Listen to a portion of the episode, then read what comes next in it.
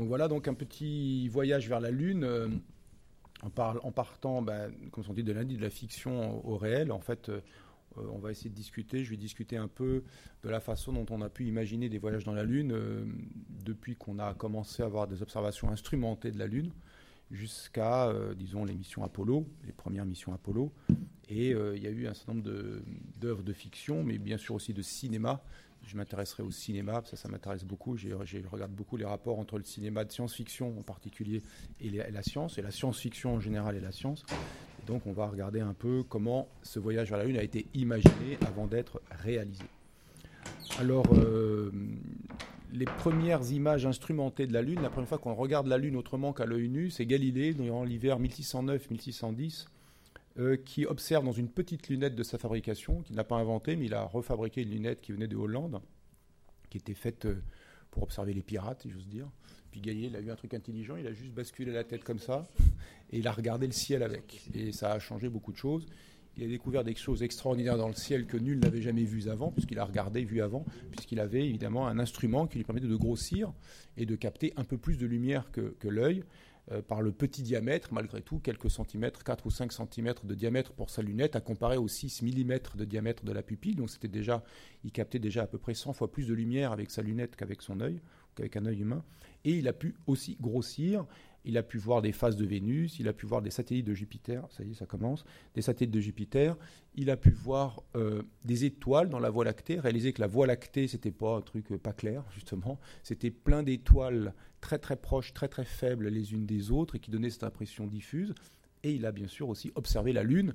Et on a sur cette euh, dessin de la Lune, ces feuilles dites feuilles de Florence, des dessins au lavis dus à Galilée lui-même. Hein, c'est lui qui a fait les, et de ces dessins-là.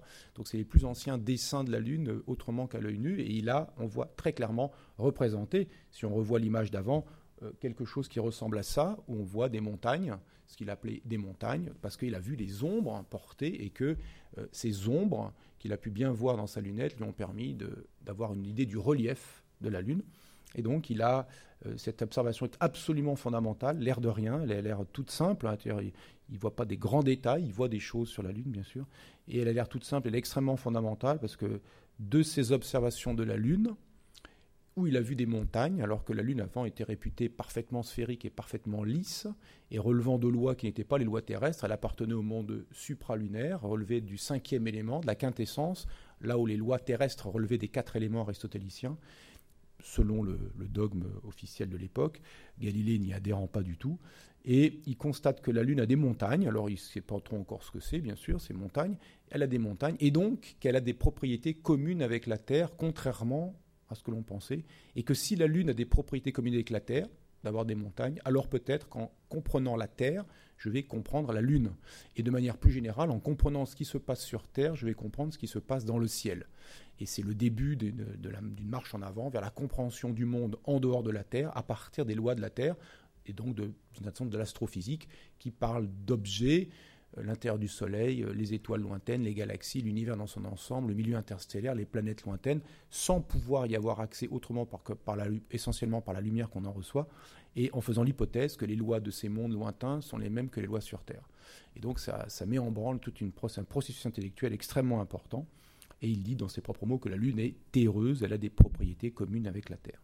Donc là, c'est premier, on va dire, je n'ose dire voyage dans la Lune, en tout cas première représentation de la Lune telle qu'elle apparaît dans une lunette euh, pour Galilée. Alors des voyages vers la Lune, il y en a eu un certain nombre, même bien avant Galilée, il n'y a pas eu besoin de ça. J'en mets des couvertures de deux ouvrages particulièrement euh, remarquables de ce point de vue-là. Un qui vient de Lucien. Lucien, c'est un rhéteur grec du IIe siècle à Samosate.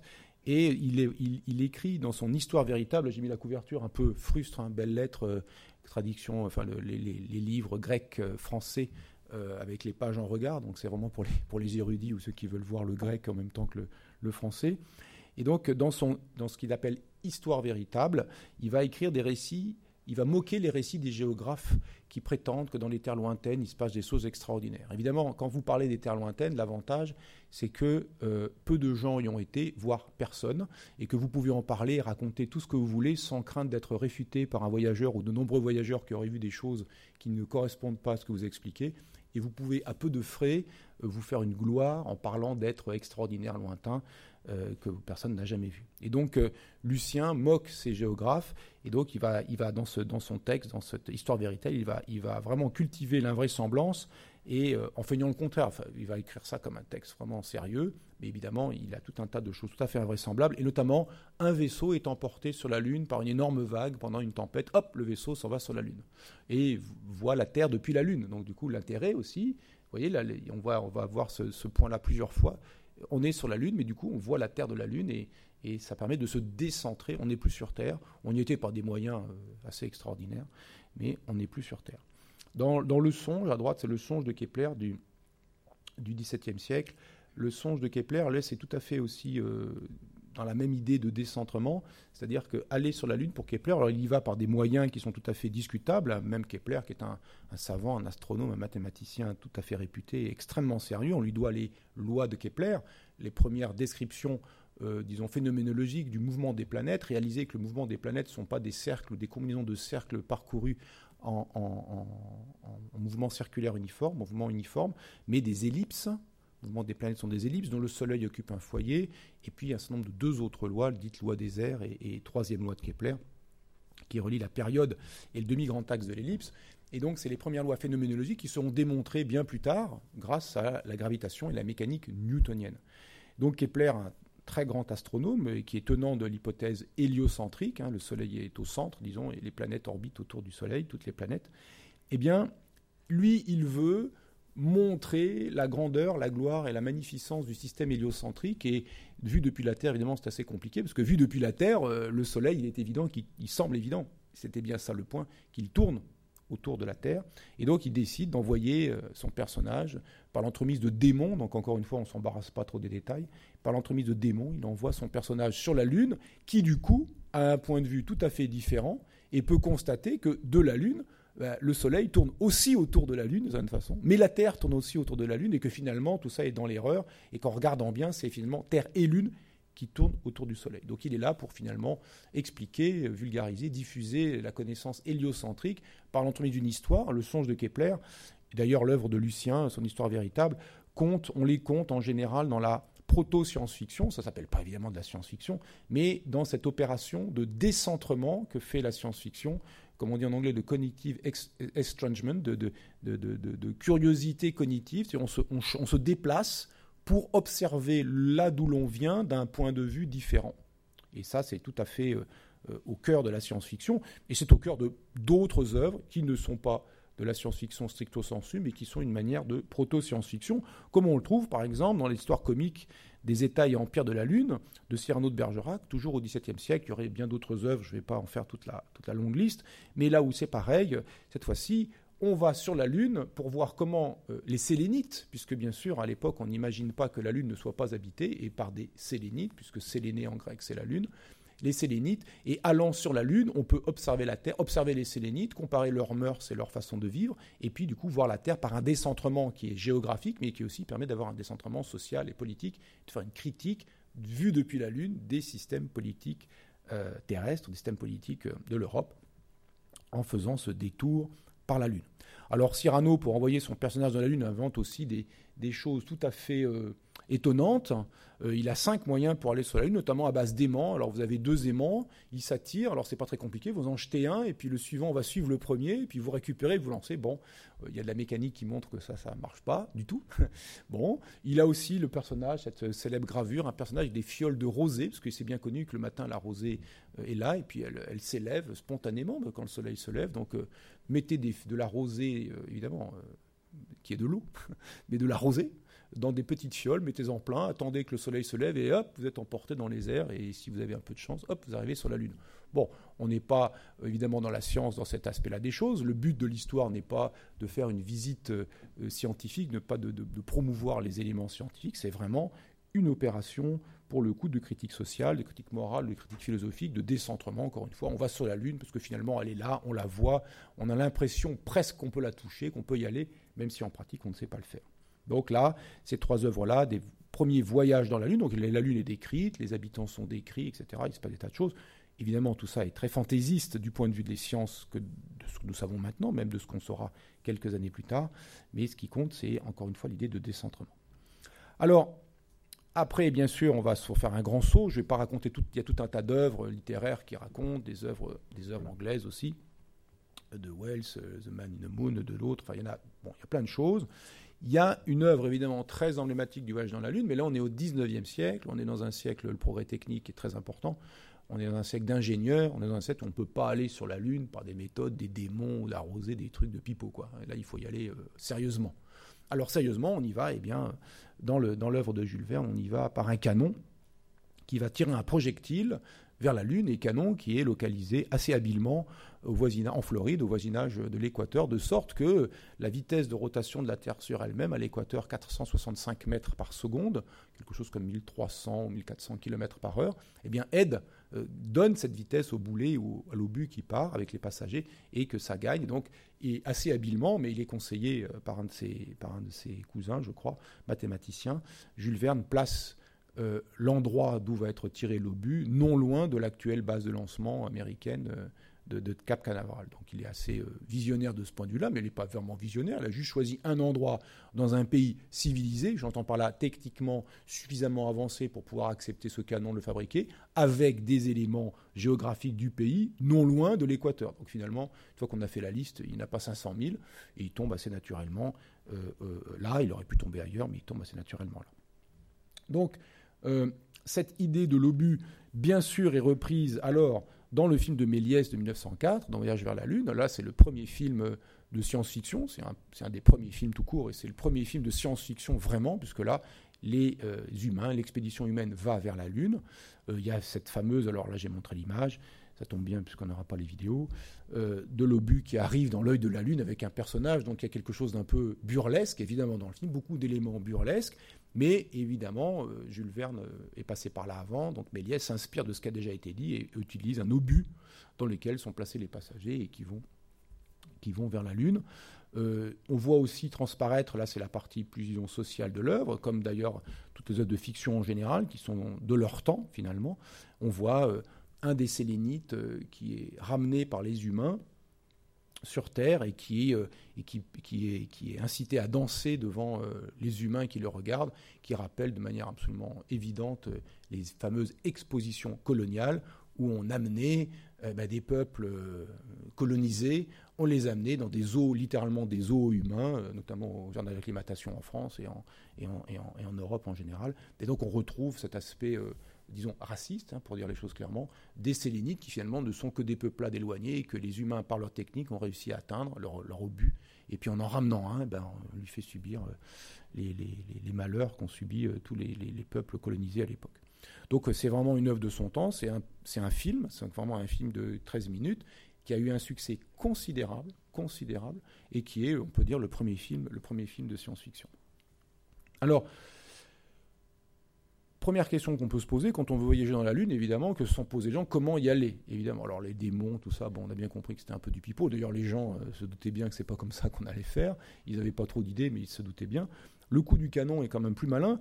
Et d'ailleurs, le coup du canon, on le voit en fait, on le retrouve dans, Isaac Newton au XVIIe siècle. Il y a cette magnifique gravure d'une part, et puis cette description qu'il en fait. L'idée, c'est un canon qui est, qui est placé au sommet d'une montagne et qui tire horizontalement un obus. Et plus il le tire fort, plus l'obus va loin, aboutit à une grande distance, et fort, ça veut dire en fait vite, avec une grande vitesse. Et ce qu'il nous explique là, c'est qu'il est bien possible qu'il y ait une vitesse, et même plus qu'il est bien possible, il y a une vitesse à partir de laquelle l'obus tiré depuis le sommet de la montagne, eh bien, fera un tour complet à l'altitude de, départ, et puis en fait, il va faire plusieurs tours. En gros, il sera, on dit maintenant, en orbite autour de la Terre, pourvu qu'on lui ait imprimé la bonne vitesse horizontale. Donc ça, c'est compris des Newton, on sait tout à fait hein, euh, calculer euh, la, vitesse qu'il est nécessaire d'atteindre, de, donner à l'obus. Pour, on ne sait pas le faire en pratique, on sait tout à fait calculer ça. On retrouve ça aussi dans cette très jolie euh, illustration qui vient cette fois-ci de Camille Flammarion, de l'astronomie populaire de Camille Flammarion. On revoit l'idée de l'image de, de, de Newton et on voit l'obus, s'il ne tire pas assez fort, ça retombe. Si on tire à moins de 8000 mètres par seconde, il retombe. Et quand on tire à 8000 mètres par seconde, l'obus va faire le tour et reviendra au bout de 83 minutes. Et puis si on tire à 11 200 mètres par seconde, l'obus va s'éloigner indéfiniment de la Terre. Il y a deux vitesses importantes. Une première vitesse qui vous permet de de, rester en orbite autour de la Terre, de ne pas retomber sur la Terre. Mais de ne pas vous en éloigner, vous restez en orbite autour de la Terre. Deuxième vitesse, 11 200 mètres par seconde, vous vous éloignez indéfiniment de la Terre en dépit de l'attraction gravitationnelle de la Terre. Vous ne retombez pas sur la Terre, mais vous ne restez même pas à son voisinage en orbite autour de la Terre. Alors la première vitesse cosmique, la valeur précise, elle est plutôt de 7900 et quelques mètres par seconde, 8000, c'est tout à fait une bonne approximation. Et la seconde vitesse cosmique, euh, c'est la vitesse, alors c'est la vitesse orbitale de la Station spatiale internationale, un peu moins parce qu'elle n'est pas en orbite à, quelques mètres au-dessus de la Terre, elle en orbite à 400 km. Et la seconde vitesse cosmique, c'est exactement 11 200 mètres par seconde. Et d'ailleurs, regardez dans Tintin, euh, quand dans les aventures lunaires de Tintin, dont on reparlera un peu tout à l'heure, eh bien, la base terrestre dit Allô la Terre, allô, ici la Terre. Vous venez d'atteindre la vitesse de 13 km à la seconde, vous n'êtes donc plus soumis à l'attraction terrestre. C'est faux deux fois, c'est approximatif une fois parce que ce n'est pas 13 km à la seconde, c'est 11,2. Et c'est faux, ils sont toujours soumis à l'attraction de la Terre, mais leur vitesse est suffisante pour qu'ils ne retombent jamais sur Terre. Donc ils sont toujours soumis jusqu'à l'infini. L'attraction gravitationnelle se fait sentir jusqu'à l'infini. Elle est évidemment évanescente à très grande distance, extrêmement faible, extrêmement petite, mais on est toujours soumis à l'attraction. Ce qui se passe, c'est que quand vous atteignez cette vitesse, vous ne retombez plus sur Terre, vous vous en éloignez indéfiniment. Non seulement vous ne retombez plus, mais vous vous en éloignez indéfiniment en dépit de l'attraction gravitationnelle de la Terre. Alors, le coup du canon, les gravures magnifiques, on voit le tir du, du, Columbia, du canon euh, dans le Jules Verne. Le coup du canon, on l'a tenté, non pas pour envoyer des projectiles vers la Lune, là c'est le, canon du projet HARP, un canon de 16 pouces de calibre, 16 pouces ça fait 45 cm, hein, les obus, c'est des, beaux obus. Euh, c'était un canon euh, qui a été utilisé, en fait non pas pour envoyer des objets sur la Lune, a fortiori des humains, vous allez voir pourquoi dans un instant, mais qui a été utilisé euh, parce que on voulait tester, alors les, vous donner les quelques caractéristiques, le record, ils ont envoyé un projectile de 180 kg à 3,6 km par seconde, 3600 mètres par seconde, vous voyez, ce n'est pas suffisant pour être en orbite, et a fortiori pour aller loin. Et l'altitude atteinte, c'est 180 km, ça veut dire de ce qu'on appelle l'espace. On, fixe un peu arbitrairement la frontière de l'espace à 100 km d'altitude. Pour être astronaute, il faut avoir franchi cette altitude de 100 km. Donc on a envoyé des objets extrêmement longs. Là, l'intérêt, c'est d'envoyer des objets, après qu'ils retombent sur Terre. Des objets en retombant sur Terre, on peut étudier la façon dont il va rentrer dans l'atmosphère de la Terre. Et ça permet à moindre coût de tester les corps de rentrée atmosphérique, comme on dit, les boucliers thermiques, euh, tous les systèmes de guidage, tout ce qu'on veut. On tire le bousin et puis il retombe et il n'y a pas besoin de le mettre en orbite et de le faire redescendre. C'est moins coûteux que de mettre en orbite et de faire redescendre, c'est juste un tir de canon. Alors, le coup du canon, même si c'est jouable, on pourrait imaginer une sorte de super canon, peut-être, qui enverrait des choses en orbite, et peut-être encore sur la Lune. Alors, c'est des vitesses tout à fait considérables. Alors, si on prend le cas du Columbian, l'obus est passé de 0 mètre par seconde, la vitesse au repos à 11 200 mètres par seconde en une durée assez brève, qui est le temps que l'obus soit poussé par les gaz de l'explosion, sorte du canon. Le canon doit être un immense canon qui fait peut-être 100 mètres de long, mais il sort extrêmement vite, donc il, sort du canon en un dixième de seconde, peut-être un centième de seconde. Une fois que est, une fois que est poussé, il n'est pas propulsé, il n'y a pas de fusée qui continue à le pousser. Il faut qu'à la sortie du canon, il ait la vitesse de 11 200 mètres par seconde, et probablement un peu plus, parce qu'il va frotter sur les couches atmosphériques, et donc il va être un peu ralenti avant de franchir l'atmosphère et d'être dans le vide vers la Lune.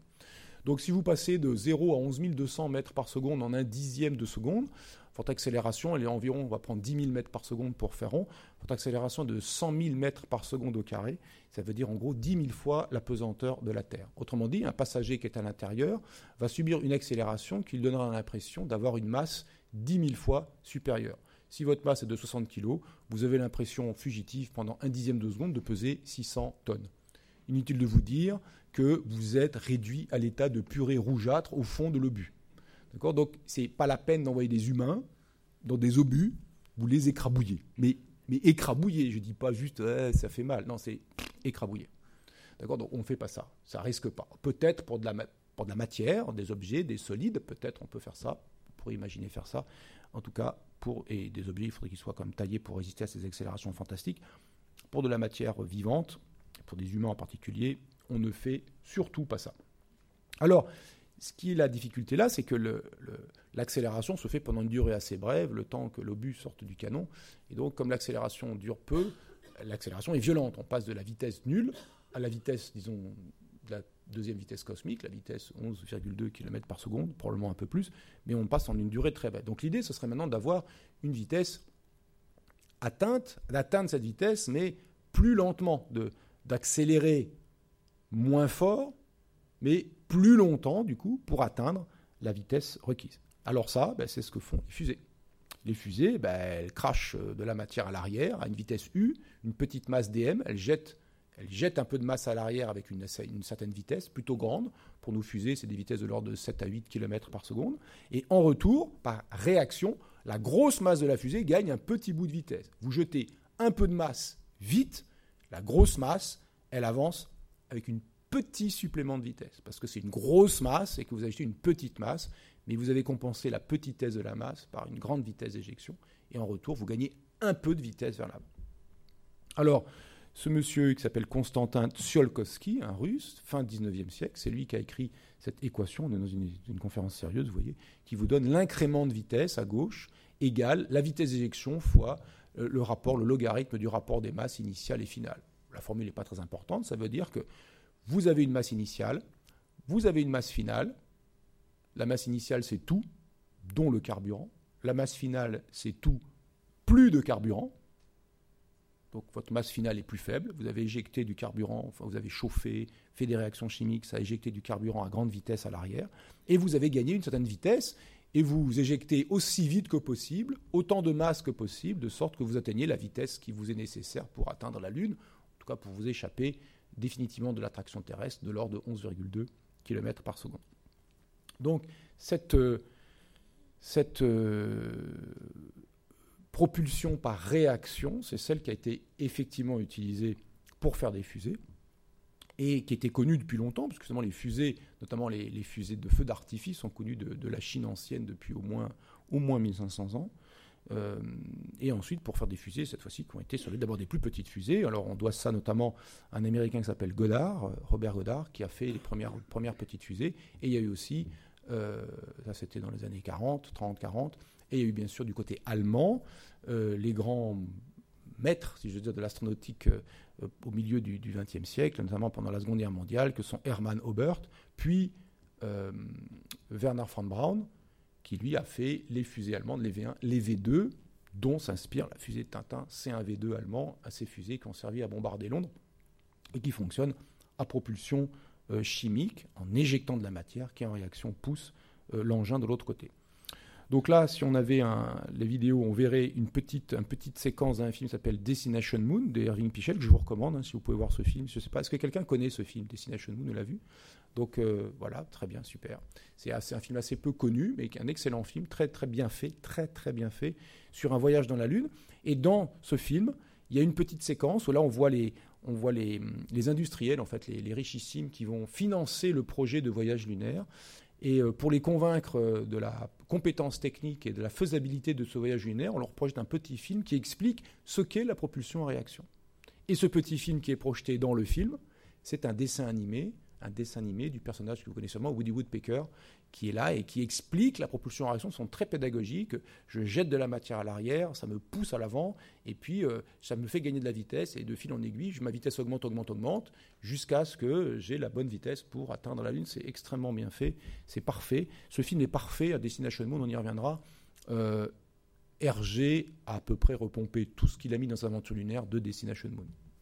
Euh, et ce n'est pas le premier film, on va parler d'un autre film tout à l'heure. Donc là, le principe de l'action et la réaction, c'est finalement étaler l'accélération dans le temps pour la rendre moins intense euh, pour les passagers, pour les humains, de sorte que l'accélération soit un peu tonique. Hein. Euh, les, astronautes subissent une accélération qui est l'ordre de 2 à 3 fois. Euh, ils, ressentent une accélération qui, augmente leur, leur, leur, leur, poids d'un facteur 2 à 3. C'est pas très agréable, mais avec l'entraînement, il n'y a aucun problème. Ils subissent très très bien ça. Au lieu d'avoir, d'un coup le décollage, et là vous avez pris 10 000 fois l'accélération de la Terre et vous êtes écrabouillé lamentablement.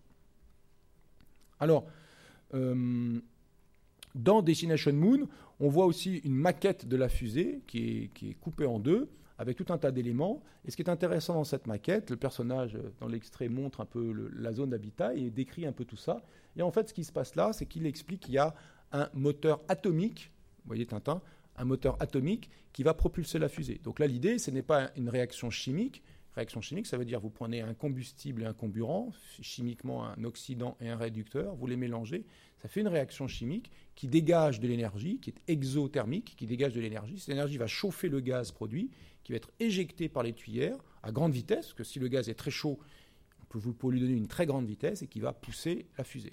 Donc une fusée, euh, comme les, fusées Saturne V, on envoyait des astronautes sur la Lune il y a 50 ans, Typiquement, ça envoie 20 tonnes par seconde, 20 tonnes par seconde à quelques kilomètres par seconde. La fusée au décollage faisait 3000 tonnes, donc il faut, vous voyez, quand vous avez 20, il faut pousser 3000. Donc ça décolle pas très fort au début, puis après, eh, après bien sûr, vous avez tout, ce qu'il faut pour atteindre, pour atteindre la Lune. Alors là, le procédé de chauffer le gaz, il faut que le gaz soit éjecté à grande vitesse, donc d'une certaine façon, il faut le chauffer, ça revient un peu à ça. Vous pouvez le chauffer soit par la réaction chimique, dans le cas de nos fusées actuelles, on mélange du dihydrogène et du dioxygène, on les mélange, et ça produit de l'eau très chaude, de la vapeur d'eau, que vous éjectez par la tuyère.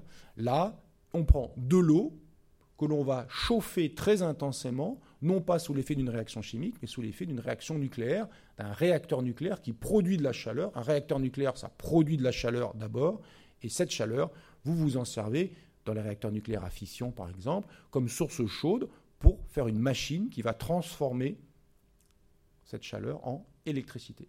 Et là, cette chaleur, vous la transformez pas en électricité, vous la transformez directement, vous la gardez comme chaleur, vous chauffez très intensément de l'eau qui devient de la vapeur et qui est éjectée à grande vitesse par les tuyères. Donc là, on a une fusée atomique, un moteur nucléaire, on devrait dire plutôt que atomique, c'est le noyau des atomes qui fournit cette énergie, non pas les, et pas les atomes eux-mêmes, le noyau des atomes.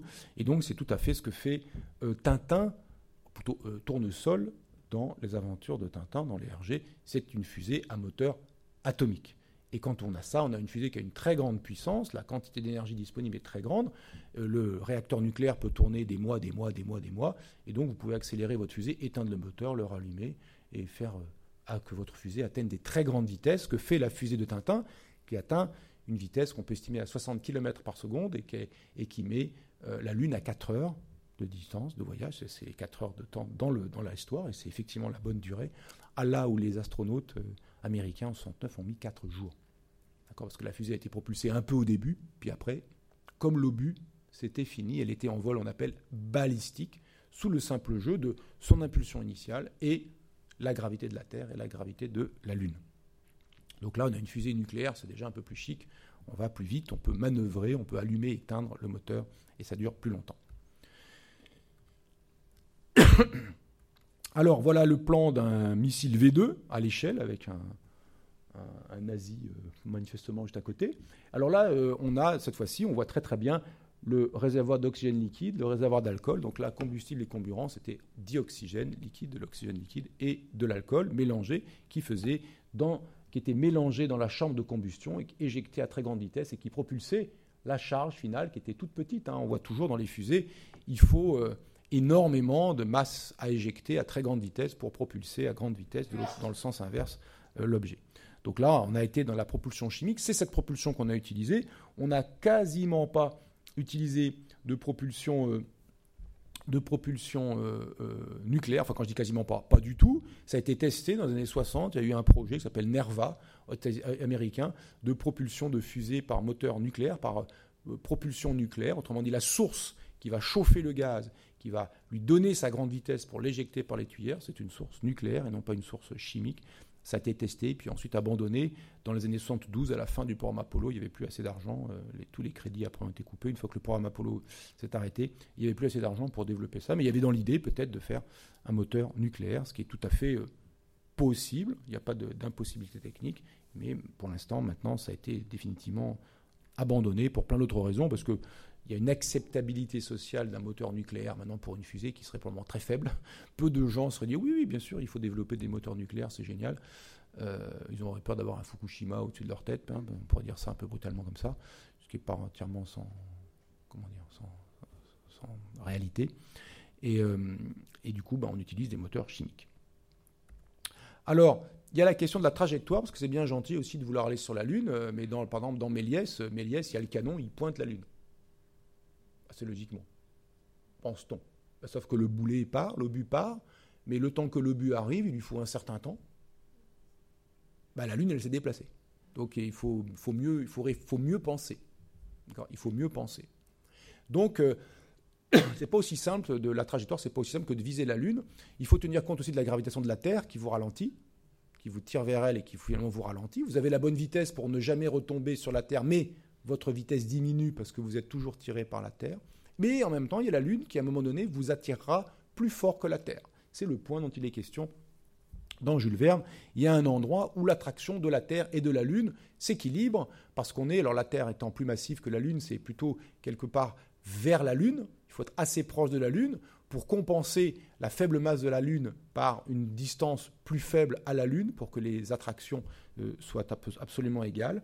Euh, Jules Verne donne un chiffre tout à fait raisonnable et, euh, tout à fait exact en fait. Et donc il nous dit simplement une chose fausse, c'est que le boulet ne pèserait plus. Et donc c'est au moment où ces passagers arrivent à ce point d'équilibre gravitationnel entre la Terre et la Lune que ces passagers se retrouvent en apesanteur alors qu'ils auraient dû être en apesanteur pendant tout le trajet parce que non accélérés, ils auraient dû être en chute libre, même s'ils ont un mouvement. Ils sont soumis à la seule pesanteur de la Terre, éventuellement celle de la Lune, et ils auraient dû flotter dans la cabine pendant tout le trajet. Mais ce point d'équilibre Terre-Lune, alors il a une petite faute aussi, c'est qu'il oublie au fait que euh, la, Lune et la, Terre, euh, plutôt la Lune tourne autour de la Terre, et euh, donc si on se met dans le référentiel de la Lune, c'est-à-dire dans le manège qui tourne avec la Lune, la Terre est fixe, la Lune ne bouge pas dans ce référentiel dans le référentiel réel, si on regarde de loin, la Lune fait le tour de la Terre en 27 jours. Mais si on se met dans le référentiel qui tourne avec la Lune, la Terre est là, la Lune est là, et on peut se déplacer. Est-ce que je vais en ligne droite? Non. Parce que dans ce référentiel, il faut tenir compte, bien sûr, de la gravité de la Terre, de la gravité de la Lune, mais aussi de la force centrifuge, comme quand on est sur un manège, et puis encore une fois, ou encore une autre chose, de la force de Coriolisme. Enfin, il faut tenir compte de ce qu'on appelle des forces d'inertie, et le point intéressant n'est pas le point d'équilibre gravitationnel Terre-Lune, mais le point d'équilibre gravitation de la Terre plus gravitation de la Lune plus force centrifuge. Ce point particulier s'appelle un point de Lagrange, il y en a cinq. Le point de Lagrange L1, le premier point de Lagrange qui est situé entre la Terre et la Lune. Ce point est important, ce que soulève finalement Jules Verne, c'est que ce point est important, parce que ce point, c'est une manière de, de colle dans le paysage gravitationnel, Terre-Lune. Près de la Terre, il y a un grand puits gravitationnel qui est la Terre qui vous attire. Près de la Lune, il y a un puits gravitationnel mais plus petit moins profond, parce que la Lune est moins massive. Et entre les deux, il y a un endroit, une sorte de col dans ce paysage, vous partez du fond, vous cherchez à aller au fond de l'autre, mais pour passer, pour aller au fond de l'autre, il est malin de passer dans une montagne, d'une vallée à l'autre, de passer par un col. Ce col, c'est le point de Lagrange L1, et c'est ce point-là qu'il faut viser, si j'ose dire, c'est par ce point que la fusée doit passer si on veut minimiser l'énergie à fournir pour aller sur la Lune. Si on est riche en énergie, on fait ce qu'on veut. Puis si on n'en a pas assez, c'est ce point-là. Alors voilà, sans le détailler complètement, la trajectoire, une trajectoire lunaire typique de retour, c'est la trajectoire en fait d'Apollo 13, puisqu'il y a eu un incident. Ils ne sont pas posés sur la Lune, ils sont partis de la Terre, ils ont fait un grand tour, ils ont fait le tour de la Lune, ils sont revenus sur la Terre, et regardez à cet endroit-là, il y a cet endroit où ça se croise, et eh bien c'est justement cet endroit qui s'appelle le point de Lagrange. Ils sont passés par ce point, ils sont passés par ce col, il est là, ils sont passés par ce col à l'aller, ils sont passés par ce col au retour, parce qu'ils ne se sont pas arrêtés sur la Lune évidemment, mais même s'ils s'étaient arrêtés sur la Lune, ils sont repassés par ce col au retour, mais là ils ont fait cette très belle courbe en 8, et le col il est près de la Lune, parce que simplement la Lune est 81 fois, 81 fois plus, moins massive plutôt que la Terre. Donc la trajectoire c'est pas n'importe quoi, on peut réfléchir, là c'est la trajectoire dans le référentiel de la Lune, Terre et Lune sont fixes, on fait cette forme en 8, mais en fait, dans la réalité, la Lune tourne, et donc il faut développer cette forme en 8 dans un machin qui tourne si on voulait tracer la, trajectoire réelle, ce qui est un tout petit peu plus euh, compliqué à visualiser, mais qui permet ce référentiel-là, le manège, si j'ose dire, euh, qui tourne avec la Lune, est très pratique pour faire les calculs. Ça, c'est un truc technique de physicien. Alors, là, il y aurait une petite séquence d'un film qui s'appelle Frau im Mond, Une femme dans la Lune, de 1929 de Fritz Lang, un film muet, un peu longué, il dure presque trois heures, c'est un peu, un peu pénible à regarder, il faut reconnaître, mais extraordinairement intéressant parce que 1929, c'est un film qui a été euh, fait par Fritz Lang, dont on ne peut pas nier les, les, compétences cinématographiques, mais qui a été aussi conseillé par Hermann Obert, qui est un des pères de l'astronautique moderne, et Hermann Obert a donné des conseils tout à fait pertinents, pour ne pas dire excellents, à Fritz Lang, qui les a parfaitement suivis. Et donc là, on voit le plan qui annonce la séquence, on va voir la trajectoire euh, de la fusée H-32, c'est le nom de la fusée dans le, dans le, dans le, dans le, dans le film, qui s'appelle Free 2. La fusée s'appelle Free 2, la P. Et on voit indiquer la trajectoire que va suivre la fusée. Donc il y a une jeune femme, une femme dans la Lune, une jeune femme qui, qui montre la trajectoire que va suivre la fusée. Et cette trajectoire, c'est la trajectoire en 8, c'est la bonne trajectoire. C'est tout à fait la bonne trajectoire. Et elle indique, j'avais mis les traductions en allemand, elle indique champ de gravité de la Terre, champ de gravité de la Lune, l'endroit, la Schwerfreizone, l'endroit où elle s'équilibre, en oubliant, comme Jules Verne, la force centrifuge, mais il y a tout à fait une idée, il y a un endroit où les deux sont égales et on passe de la zone euh, d'action de la Terre à la zone d'action de la Lune. L'idée, c'est de, changer de vallée, de la vallée gravitationnelle de la Terre à la vallée gravitationnelle de la Lune. On montre la trajectoire et on montre aussi la vitesse initiale requise, 11,2 km par seconde, qui n'est pas la bonne vitesse. En pratique, on peut être un peu plus lent. 11,2 permet d'aller à l'infini on ne cherche pas à aller à l'infini, on cherche à aller sur la Lune. Donc on peut se permettre d'aller un peu moins vite, mais essentiellement tout est compris, tout est clair, tout est bien dessiné, c'est impeccable. C'est absolument impeccable. Dans ce film, c'est absolument impeccable. Alors, euh, voilà, oui, un petit euh, Herman il a l'air très sérieux. Il est mort en 1989. Euh, oui, c'est un, grand, un des grands noms de l'astronautique. Les grands noms de l'astronautique moderne, d'abord, on l'a dit tout à l'heure, Konstantin Tsiolkovsky, ce russe, euh, qui a imaginé tout un tas de choses. Il a même écrit ça sous forme d'un roman, Rêve de la Terre et du ciel, où il a décrit comment il pensait, lui, qu'on pourrait voyager dans l'espace, et notamment vers la Lune, par des fusées à propulsion, des fusées à réaction et un moteur liquide, enfin toutes les fusées qu'on savait faire. Euh, il y a eu Hermann Obert, puis Werner von Braun, d'une certaine façon son fils spirituel. Il y a eu Robert Goddard aux États-Unis, et on oublie souvent Robert Hanoch-Peltery en France, qui a inventé tout un tas de choses, dont le manche à balai pour les avions, juste un détail technique tout à fait intéressant pour les avions, mais qui a inventé aussi, qui a discuté aussi beaucoup de choses sur voyage dans l'espace, et qui est à l'origine de la science qui s'appelle astronautique, le mot ayant été forgé par l'auteur de science-fiction belge qui s'appelle Ronnie Henné. Donc le mot astronautique vient du français, il a été ensuite, il a essaimé après dans le, monde, il a été utilisé dans le monde. Mais voilà les, quatre ou cinq grands noms, de, pères fondateurs de l'astronautique et du, du, voyage dans l'espace. Alors, dans Frau Mond, on voit aussi, là, c'est la foule qui applaudit, qui acclame la fusée qui sort du hangar. La fusée est une maquette, évidemment, mais on voit un immense hangar, parce qu'on voit des petits personnages, des petits personnages à l'échelle, des petits, euh, euh, euh, oui, des, des petites figurines à l'échelle, un immense hangar avec une fusée qui sort. On croit, enfin, on s'y croit, et on s'y croit parce qu'on a déjà vu en fait sortir les fusées Saturn V, les fusées géantes, du, l'énorme hangar américain, le VAB, le véhicule Assembly Building, l'énorme hangar qui fait 150 mètres de haut, dont la surface est plusieurs hectares, un des plus grands, qui a longtemps été le plus grand bâtiment du monde, le, donc le plus grand volume interne couvert du monde, où on assemblait les fusées et les fusées Saturn V, on les sortait on croit voir la même chose. Ça veut dire que dès 1929, on sait exactement ce qu'il faut faire, exactement ce qu'il faut faire pour aller sur la Lune. La fusée, la propulsion, le hangar, la construction, tout, ça c'est absolument clair. Manque évidemment les moyens techniques, mais c'est absolument clair. Il n'y a pas de... A pas de difficulté technique là-dessus. Voilà, bah là c'est le VAB, hein, c'est euh, la sortie, on voit, on la voit pas complètement. On va voir, on voit ici le crawler, l'espèce d'énorme machine. Dans Frauimont, c'est pareil, c'est une énorme structure sur rail, Là, c'est un système sur chenille. Les Russes ont fonctionné aussi avec des fusées qui étaient sur des, sur des trains, sur un train spécial.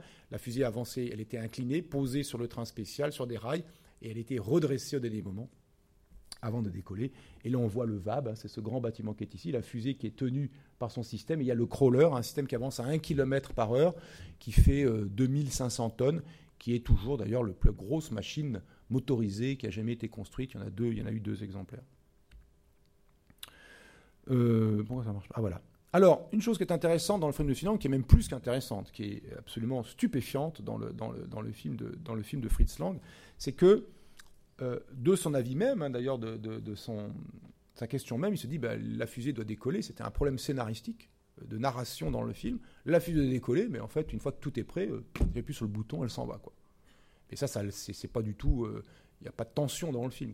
Bon, bah, c'est bon, c'est bon, allez, on y va. Et le gars, il appuie sur le bouton quand il veut. quoi.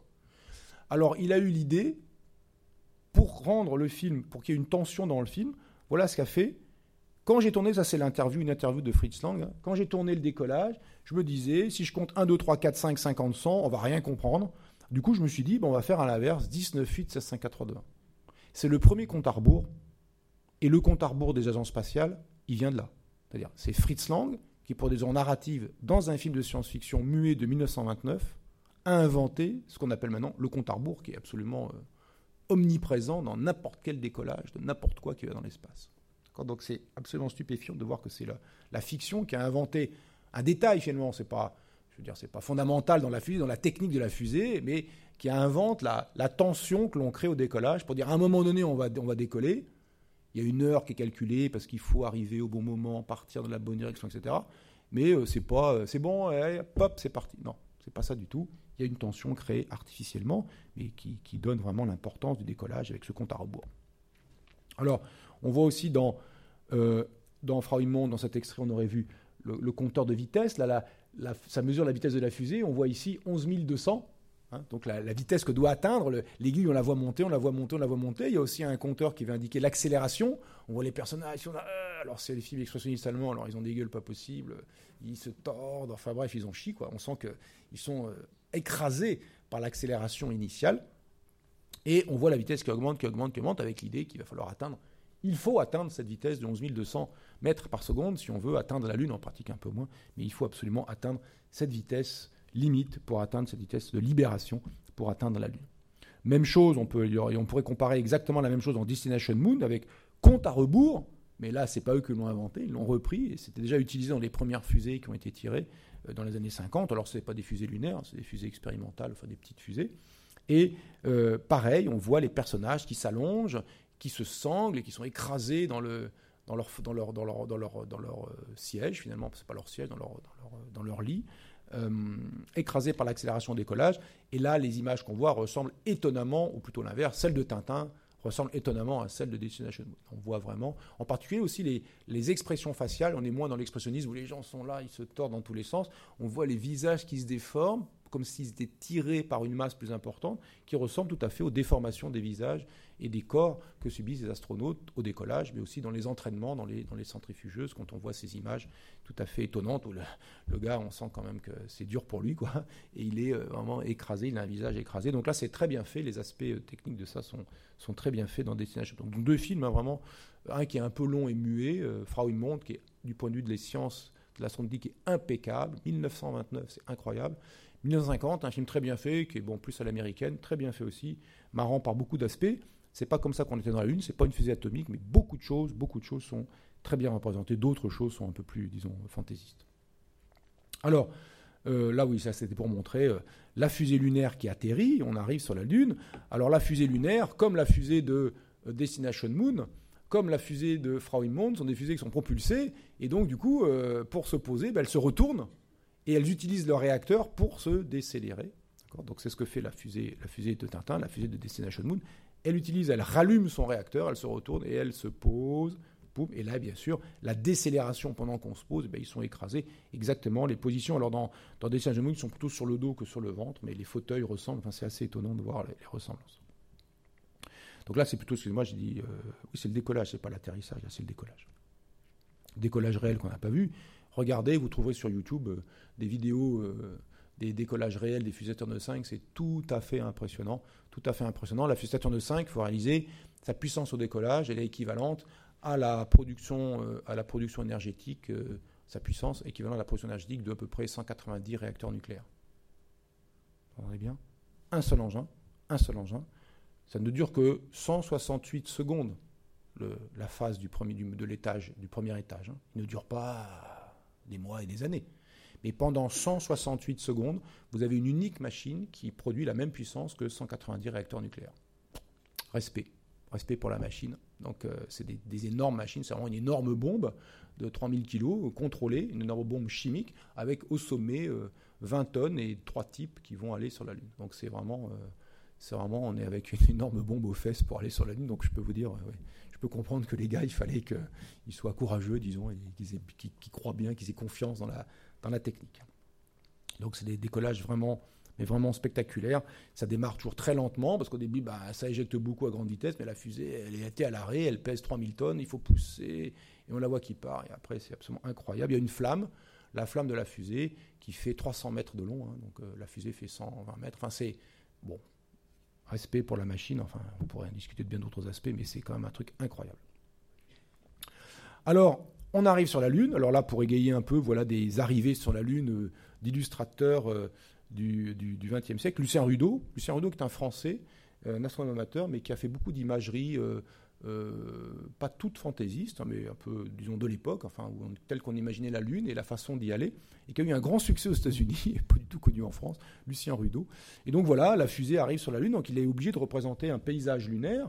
Alors beaucoup d'autres ont fait ça, par exemple, alors lui, un grand illustrateur euh, de space art américain, Chesley Bonestel, qui était en fait un architecte, et puis sur la fin de sa vie, il a décidé de, se consacrer à ce qui l'intéressait vraiment, c'est-à-dire le space art, représenter des surfaces planétaires, représenter des mondes euh, étrangers, des mondes spatiaux, dont la Lune.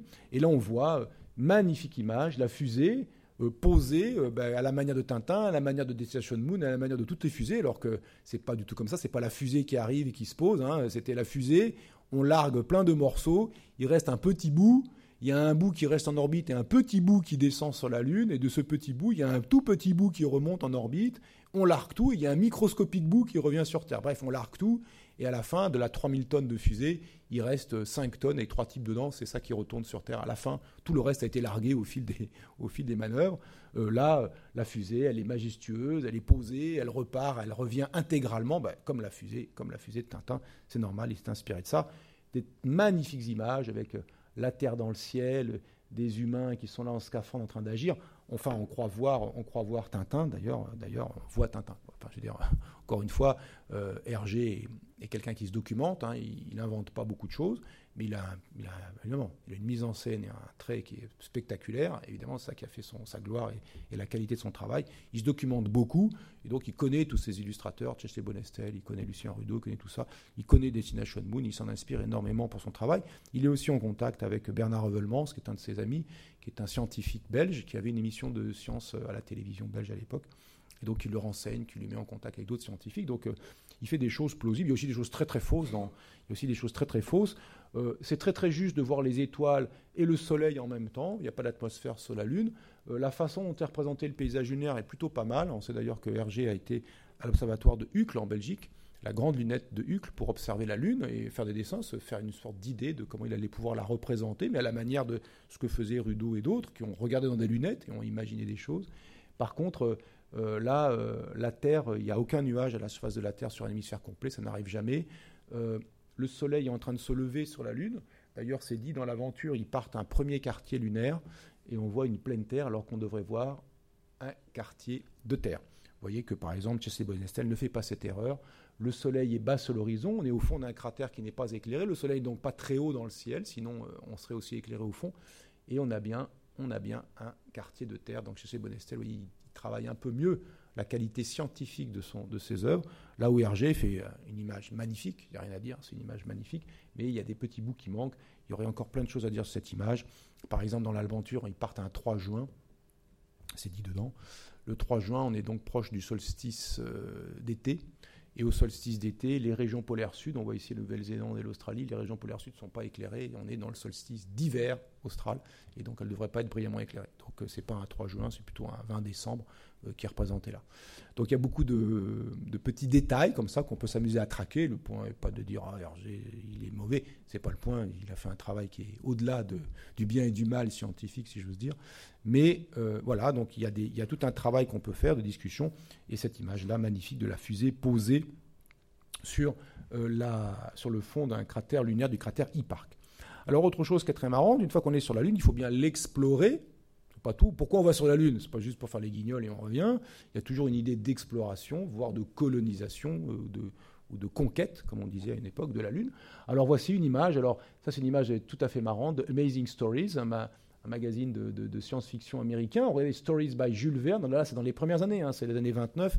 Amazing Stories, c'est fondé en 1926 par Hugo Genschbach, Hugo un, un, luxembourgeois qui a immigré aux États-Unis et qui a fondé un centre de magazines de vulgarisation scientifique et aussi euh, qui a fait la promotion de cette littérature européenne qu'est la science-fiction, qui ne s'appelait pas encore science-fiction, mais la, science-fiction, c'est une littérature d'origine européenne et qui a bien vécu dans les pays anglo-saxons, pour dire le moins.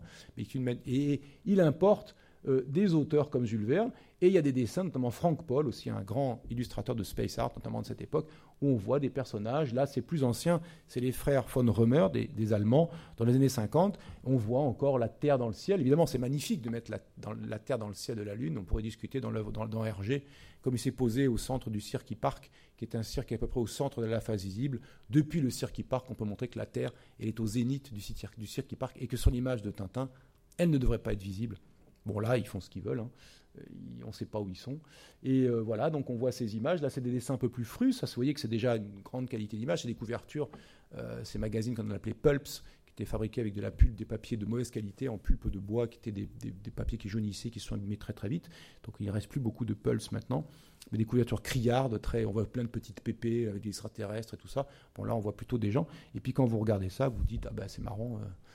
Tintin, euh, il a bossé aussi les pulps. Quoi. Voilà. Donc, euh, vous voyez que ces, aspects-là, on voit qu'il y a cette, généalogie, finalement, des représentations de l'exploration de la surface lunaire qui vient des années, même avant 1929, hein, dès les années 1880, 1890, déjà des premiers dessins de la surface de la Lune, éventuellement d'humains qui évoluent la surface de la Lune, et puis ensuite euh, des choses plus techniques. On voit des piolets, etc. Bah, vous voyez, ils ont pareil.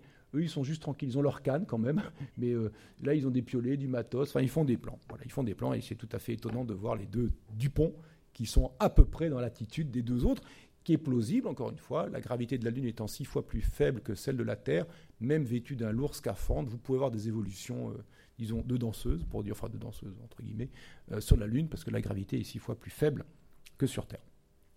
Alors, L'exploration, si on prend le, programme scientifique du tournesol que voici, eh ben, c'est pas compliqué, euh, c'est indiqué, hein, j'encadre en rouge, il dit ben, on va étudier les rayons cosmiques et les planètes les plus proches, et puis on a réussi à mesurer la constante des radiations solaires. Alors ça, c'est effectivement des projets tout à fait intéressants. Les rayons cosmiques sont ces particules de haute énergie qui viennent du Soleil ou éventuellement de, de supernovas, de galaxies extérieures, de notre galaxie ou d'autres galaxies extérieures, qui sont absorbées par l'atmosphère de la Terre. Et si vous voulez les étudier en détail, le mieux c'est d'être en dehors. Alors on n'a pas attendu d'aller sur la Lune pour les étudier, il suffit de faire des vols en ballon à 30 ou 40 km d'altitude.